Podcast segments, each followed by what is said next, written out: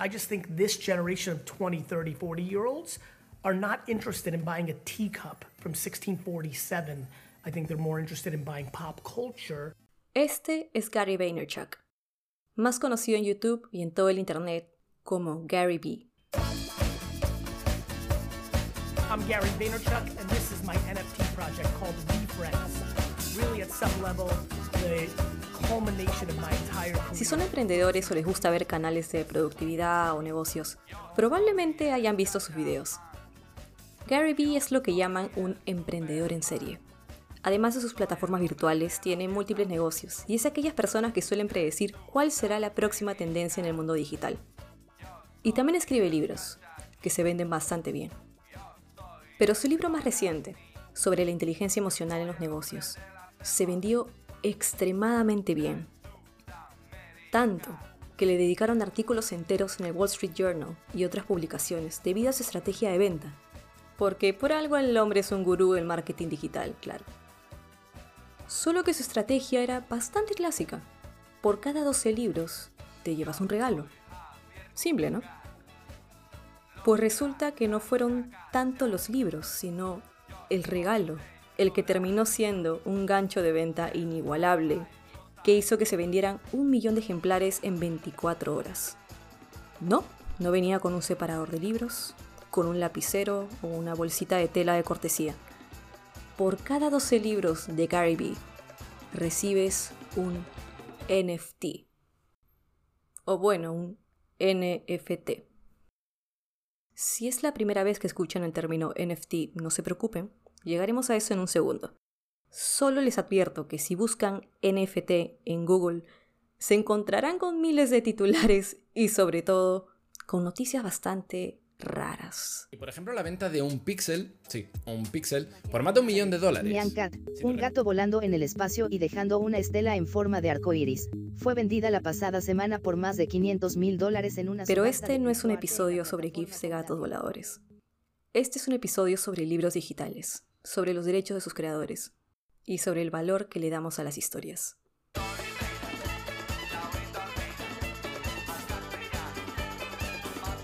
Soy Ana Lucia Salazar y estos son los encuentros invisibles.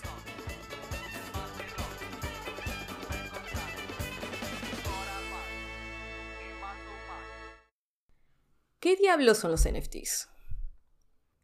Un NFT, o bueno, NFT en español, pero por ahora nos quedaremos con NFT.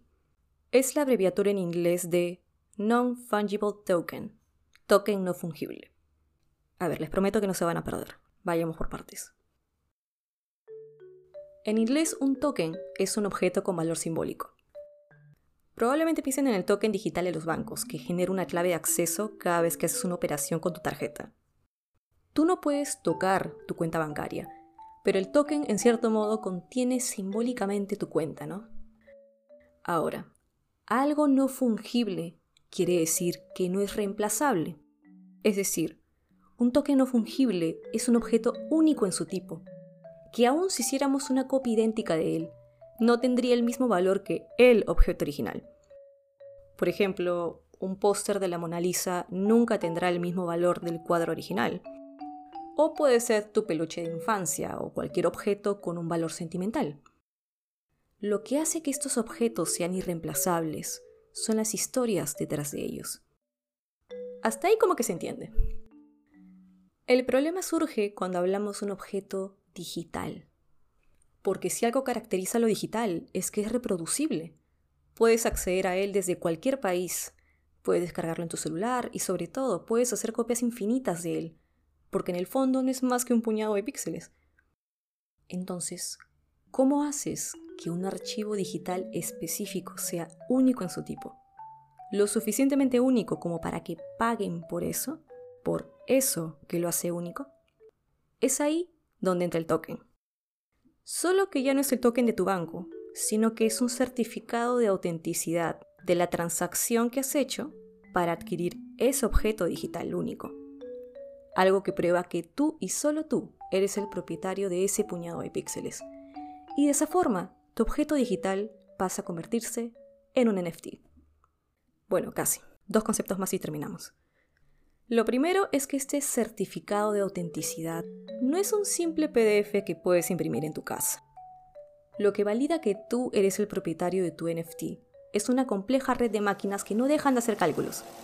Un sistema digital descentralizado y que no depende de ningún individuo, ninguna empresa o gobierno. Esto se llama blockchain. Habréis oído hablar de blockchain, una palabra known as blockchain. En teoría, lo que existe en la blockchain es permanente, pase lo que pase en el mundo exterior. Así hayan golpes de Estado, tensiones políticas, crisis económicas, algo que se afecta, por ejemplo, a las monedas de nuestros países. Punto 2. Los NFTs no se pagan con monedas tradicionales, sino con criptomonedas. Existen varias criptomonedas por ahí, pero la más conocida y versátil ya la conocen. Pasado 28 de febrero, Bitcoin volvió a despegar para sobrepasar los 44 Sí, el famoso Bitcoin. El Bitcoin es algo así como el dólar de las criptomonedas. Es decir, tu dinero lo cambias primero a Bitcoins y de ahí si quieres a cualquier criptomoneda de tu preferencia. Y listo, ahora sí tienes tu NFT.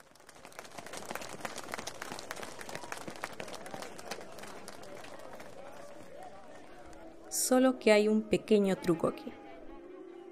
Y es que al ser digital, es muy probable que la gente pueda seguir teniendo acceso a lo que compraste.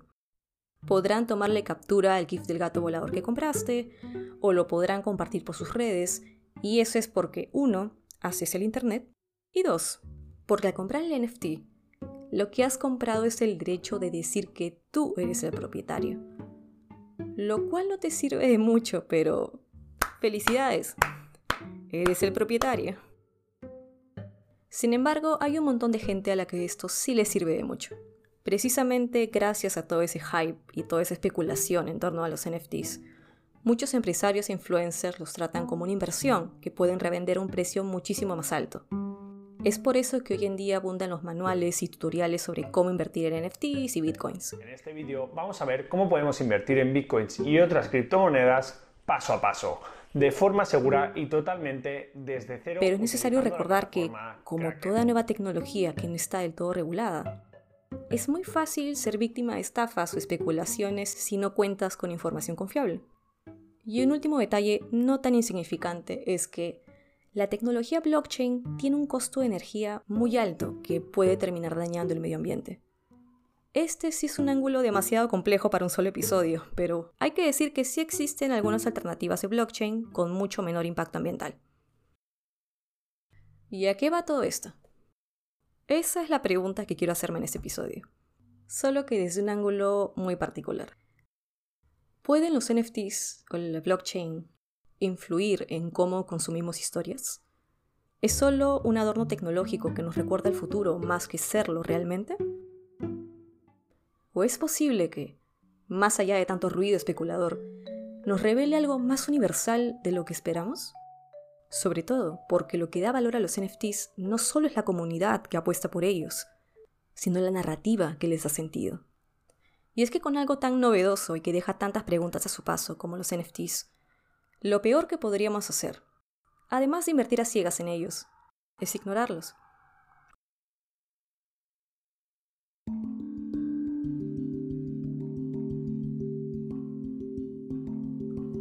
En el mundo del libro, la forma más básica de usar un NFT es como un ebook, es decir, un libro digital. Pero ojo, no son lo mismo. En este caso, el token no es el libro digital en sí, sino la llave para abrir el libro. Nuevamente piensen en el token digital del banco. La principal diferencia con un ebook tradicional es que en la forma de NFT, tu posesión del libro no depende ni de Amazon ni de cualquier otra compañía de libros digitales. No obstante, si buscan en Internet, van a encontrar formas más innovadoras y hasta creativas en las que los autores están usando los NFTs. Por ejemplo, recuerdo que hace tiempo salió una noticia sobre un columnista de New York Times, un autor ya eh, con trayectoria que se llamaba Anand Giridharadas, que anunció que iba a subastar una colección de materiales inéditos en un mercado de NFTs. Y por el lado de los artistas nativos digitales, por decirlo así, hay un autor que está lanzando cada página de su novela como un NFT. y cada página se hace disponible cada vez que alguien la compra y ya es disponible para el resto del público. Y también hay un artista italiano llamado Brickwall que tiene un proyecto colaborativo que consiste en que cuando compras un NFT de la serie tienes el derecho a escribir el siguiente capítulo de la serie. Entonces es un ejercicio de escritura colaborativa con NFTs. No hay que negar que es un ejemplo bastante llamativo, sí. Y no hay nada que me guste más que ver cómo los creadores buscan formas fuera de lo común para hacer circular su contenido. Sin embargo, hay algo que aún no me cuadra. Entiendo aquí que lo que están haciendo estos creadores es inventar formas de cómo incorporar esta tecnología novedosa al trabajo que venían haciendo desde hace tiempo atrás, ¿no? Pero si somos sinceros, por más innovadoras que sean estas formas, ¿no creen que se podría hacer lo mismo sin NFTs? A ver, no hacen falta los NFTs para comprar el derecho a escribir el siguiente capítulo de esta saga o para comprar la siguiente página de la novela. Es decir, genial si lo haces a través de NFTs, pero ¿hasta qué punto se puede decir que la obra es resultado de los NFTs? ¿Los NFTs realmente influyen en la forma de las historias? ¿O son solo el medio de intercambio? Debo admitirles que hasta aquí mis impresiones sobre el impacto de los NFTs y el blockchain para la industria del libro y la lectura iban más para el escepticismo que para lo promisorio. Una innovación interesante, sí, pero más reemplazable de lo que promete su nombre. En otras palabras, seguía sin entender por qué un escritor escogería los NFTs como el medio indispensable para hacer circular sus textos. Sin embargo, a veces lo que hace falta es una historia individual. Okay, hello. We are live here from the Futurebook Conference in London. Hello, publicans. Ella es Christine Overrain. Ella es la fundadora de la editorial Bold Books. Y el hombre con quien está hablando se llama Joseph Mark. Resulta que Christine y Joseph son socios desde hace algunos años. Y es que Joseph Mark es el director de una compañía llamada Publica, una compañía de blockchain. Pero no cualquier blockchain, sino un blockchain solo para publicar libros. Mientras investigaba para este episodio, encontré en internet la transcripción de un discurso que Christine dio ya por el año 2018, cuando estaban haciendo las primeras pruebas de venta de libros en blockchain. Y lo que capturó mi atención fue la convicción con que ella describe el futuro de esta tecnología para la industria editorial, sobre todo porque usaba argumentos concretos de cómo esta tecnología puede impactar la forma cotidiana en que compramos y leemos libros es que a diferencia de la mayoría de defensores acérrimos de los NFTs y los blockchain, Christine Overrain no es una gurú de la tecnología. Es una editora. Una editora con años de experiencia tratando con autores reales, con problemas reales, a los que cree que puede ofrecer una solución con esa tecnología rara de los NFTs y la blockchain. Primero, Christine nos describe el contexto. hay un creciente movimiento global consistente en autores que publican sus propios libros. Para ellos, plataformas como Amazon fueron en su momento una alternativa para la autoedición. Estos autores podían vender sus libros autoeditados en la plataforma digital más grande del mundo.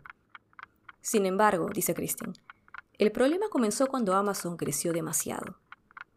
Al sacar Amazon su propio formato digital, diferente al estándar usado en todo el mundo, terminó condicionando a sus usuarios y con ello a los creadores además que hay restricciones según el país en que te encuentres.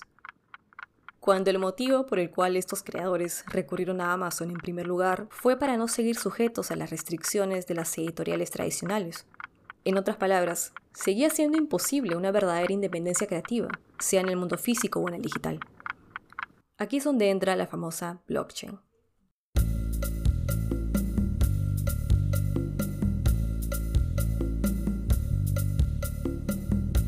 La primera vez que le hablaron a Christine de la blockchain para los libros, reaccionó de la misma forma que ustedes al inicio del episodio. Eso es muy en el futuro. Eso es ciencia ficción. No hay forma de que eso pueda darse aquí y ahora. Hasta que un día, en una conferencia de Londres. Okay, hello. We are live here from the Futurebook Conference in London. Hello, publicans. Sí, esa conferencia. Conoció a Joseph Mark Los astros de la edición literaria y la tecnología se habían alineado. Tres semanas antes de que Christine diese su discurso, en el que cuenta todo esto, había pasado un hecho inusual. Habían vendido un libro en la blockchain. Bueno, la compradora fue la misma Christine como parte de un simulacro de venta, pero ese no era el punto. El punto es que ya se estaban testeando los primeros prototipos de aplicaciones de este tipo. Pero ¿por qué la blockchain?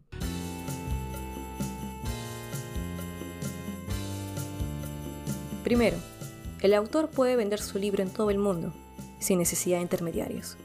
Quien lo compra no necesitaría tener una tarjeta de crédito, solo un smartphone. Y claro, tu criptomoneda. Segundo, en la blockchain el pago va directamente al autor, con tarifas de uso mínimas, dejándole casi el 100% de ganancia. Es más, si más de una persona tiene dominio sobre una parte del libro, digamos, un traductor, un corrector, etc., todos los involucrados reciben de forma automática su porcentaje de acuerdo a un contrato inteligente en la blockchain, que es personalizable y se activa automáticamente con cada compra del libro. Finalmente, si alguien decide revender su libro, el autor original sigue recibiendo un porcentaje de regalías, algo que es prácticamente imposible con los libros físicos, y esto podría repetirse con cada reventa consecutiva. Al cierre de su discurso, Christie nos deja un mensaje final. Las posibilidades de la blockchain deberían ser un llamado de atención a la industria del libro. Es un recordatorio de que el actor más importante en la cadena de valor es el creador de contenido. Creo que el futuro de la edición girará en torno al autor, porque esto es sobre libertad de expresión y sobre democracia. Dejando de lado el que, claro, esto es en el contexto de un país nórdico y es muy lejano de la realidad de los libros en Latinoamérica, el caso de Books me ayudó un poco a imaginar lo que realmente sería un futuro para los libros en la blockchain, es decir, con consecuencias cotidianas. Pero ¿saben qué?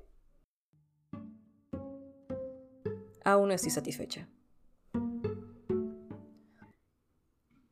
A medida que leía sobre todo el universo de posibilidades de los NFTs, no pude evitar notar algo que seguía sin encajar. Y es que cuando se trata de la lectura, la idea de posesión no es tan importante. A diferencia de otras artes, uno no necesita ser dueño de lo que se lee, con la excepción de, no sé, primeras ediciones o un ejemplar raro. No hay un mayor valor añadido en el hecho de poseer lo que lees. Claro, si el libro te pertenece, puedes subrayarlo, puedes hacer apuntes, es un objeto sentimental, pero con respecto al contenido, a la historia, la experiencia de leerla no es muy diferente de que te presten ese mismo libro o lo pidas de una biblioteca o lo leas en versión digital o que alguien te lo lea en voz alta. Hay una frase buenísima de una editora que resume esto mucho mejor. Corriendo el riesgo de sonar como una tradicionalista, que no lo soy, la prueba de pertenencia de un libro, desde mi punto de vista, es haber leído el libro y ser capaz de hablar de él con tus amigos o tus colegas. Es que esta conversación sobre NFTs, blockchains, criptomonedas, todo parece girar en torno al modo de pago, la distribución, hasta si puedes crear un GIF a partir de tu libro. Es la conversación más tecnológica posible. Máquinas, máquinas y más máquinas. Y si en realidad, aunque no lo crean, esta conversación en realidad es sobre el componente más humano del ecosistema del libro, el autor. Mientras muchas personas ven en el título de propiedad, en la exclusividad, lo más importante, lo más valioso y explotable de los NFTs, hay otros para quienes esto resulta lo menos importante. Personas que te dicen, claro, el que compres tu NFT no impide que las personas sigan sacando capturas de pantalla de él, y eso está bien, porque nunca se trató de quitar contenido a la gente. Este otro lado de los NFTs, particularmente alrededor del arte y los creadores independientes, no persiguen el hype o la especulación, o ven en las criptomonedas una vía rápida para hacerse millonarios. Son obras que en realidad tienen precios bastante accesibles, un precio normal que guarda relación con lo que recibes a cambio y los nombres de sus creadores no son marcas establecidas que jalan el ojo. Son personas comunes y corrientes que producen arte y que buscan un ingreso adicional libre de intermediarios. ¿Es posible acaso que estemos ante un ejemplo de NFTs en el que se compra arte no por el nombre asociado a él o su valor monetario, sino por el arte en sí? Es como cuando uno comparte un meme en su red social. Eh, bueno, no es tuyo, evidentemente, pero el proceso de moverlo es este como si fueras parte del flujo de creación de un proyecto de este tipo. Y yo un poco lo veo así, o sea, no como esto es mío, sino yo soy parte de este flujo y de alguna manera estoy colaborando también con este flujo. Él es Roberto Valdivia y es un poeta. Conversé con Roberto sobre un artículo suyo publicado en la revista de poesía Sub25. Me pareció curioso porque no había visto a mucha gente hablando en Perú sobre el impacto de los NFTs en la literatura. De hecho, también recuerdo que habían NFTs que no tenían valor, eran vendidos, entre comillas, por cero tesos, ¿no? O sea, por, por nada de dinero. Y entonces las personas podían comprarlos, entre comillas, y simplemente tenerlos en sus billeteras de criptomonedas. Eh, yo lo veía más bien como una sensación de afinidad, de empatía, eh, que evidentemente eso no es lo que se ve en, no sé, los influencers y youtubers comprando NFTs, ¿no? Pero nuevamente, esa es la lógica impuesta y también existe pues una lógica que es posible y que puede desarrollarse más. Roberto me comentó sobre su experiencia usando criptomonedas y con la compra de NFTs. Él mismo había subido un NFT a una de esas plataformas de creadores.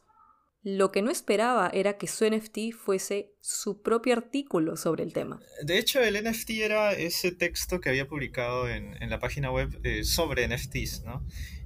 Y bueno, eso fue, fue en realidad bastante sencillo, o sea, siguiendo un par de tutoriales y la comunidad mm, no, no se sentía como, como estar en medio de, de un entorno agresivo o especulador, sino más bien era un entorno tranquilo, bastante optimista, que además tenían pues conferencias, eventos virtuales, discords. Se veía como algo prometedor, pero difícil de pensar que podía suceder en el campo literario. Mientras conversaba con Roberto, este me abrió un nuevo ángulo que no había considerado.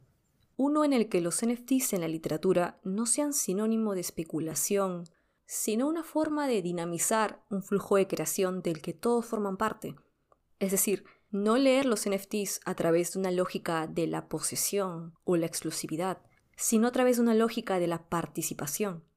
Claro, que además es diferente también a lo que sería la lógica del auspicio, que es, por ejemplo, la lógica en la cual funcionan páginas web como Patreon, ¿no? que buscan una permanente, una permanente sensación de exclusividad, ¿no? De alguna manera, por ejemplo, los Patreons de Marcos y Fuentes, por tomar un ejemplo, son personas que reciben las noticias antes de las que salgan en su video de YouTube, pueden hacerles preguntas y, tampoco es esa lógica. De hecho, eh, el uso de los NFTs y de estas criptomonedas, de estas tecnologías, eh, está todavía más este, circunscrito a las personas del primer mundo, yo lo diría. O sea, eh, la mayoría de gente era anglosajones, este, europeos, y bueno, también habían personas de países árabes o de Brasil, pero había muy pocos latinos e hispanos, ¿no? Igual sé que también la velocidad con la cual se adoptan tecnologías ahora es más rápida que la que era hace 10 años. Eh, supongo que la, la, la única respuesta correcta es estar atento, ¿no? Y cuando este tipo de tecnologías tengan la capacidad de ser introducidas a un público como el literario, estar presto a utilizarlas de manera que, que puedan servir. Este episodio comenzó siendo sobre cómo los NFTs y la blockchain podrían impactar en la forma de leer libros o en las historias. Pero terminó siendo un episodio sobre preguntas más grandes. ¿Qué hace que una historia sea nuestra? ¿Se han puesto a pensar en que podemos adquirir libros? Sí, al igual que una pintura o un disco de vinilo. Pero no podemos adquirir historias. O al menos no una forma exclusiva, de una forma que prive a los demás de su disfrute. Ahí está la paradoja, aquella que nos revelan los NFTs. Existe una economía creativa, cuyos actores, sobre todo los escritores, sí dependen de la adquisición de sus obras como una fuente de ingresos.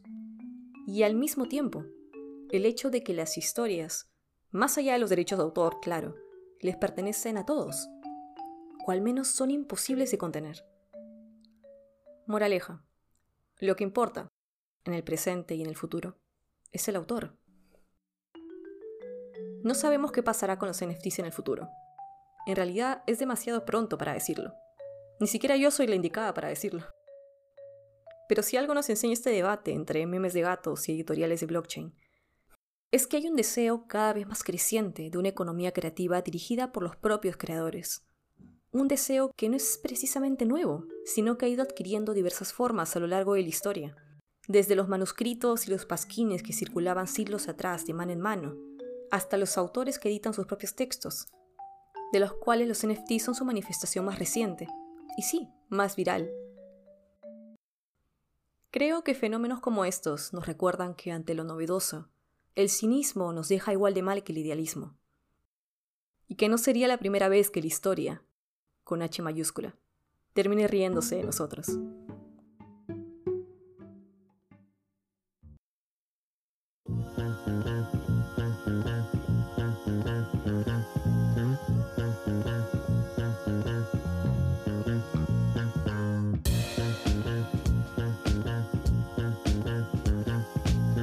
Estos fueron Los Encuentros Invisibles, un podcast narrativo hecho en Perú.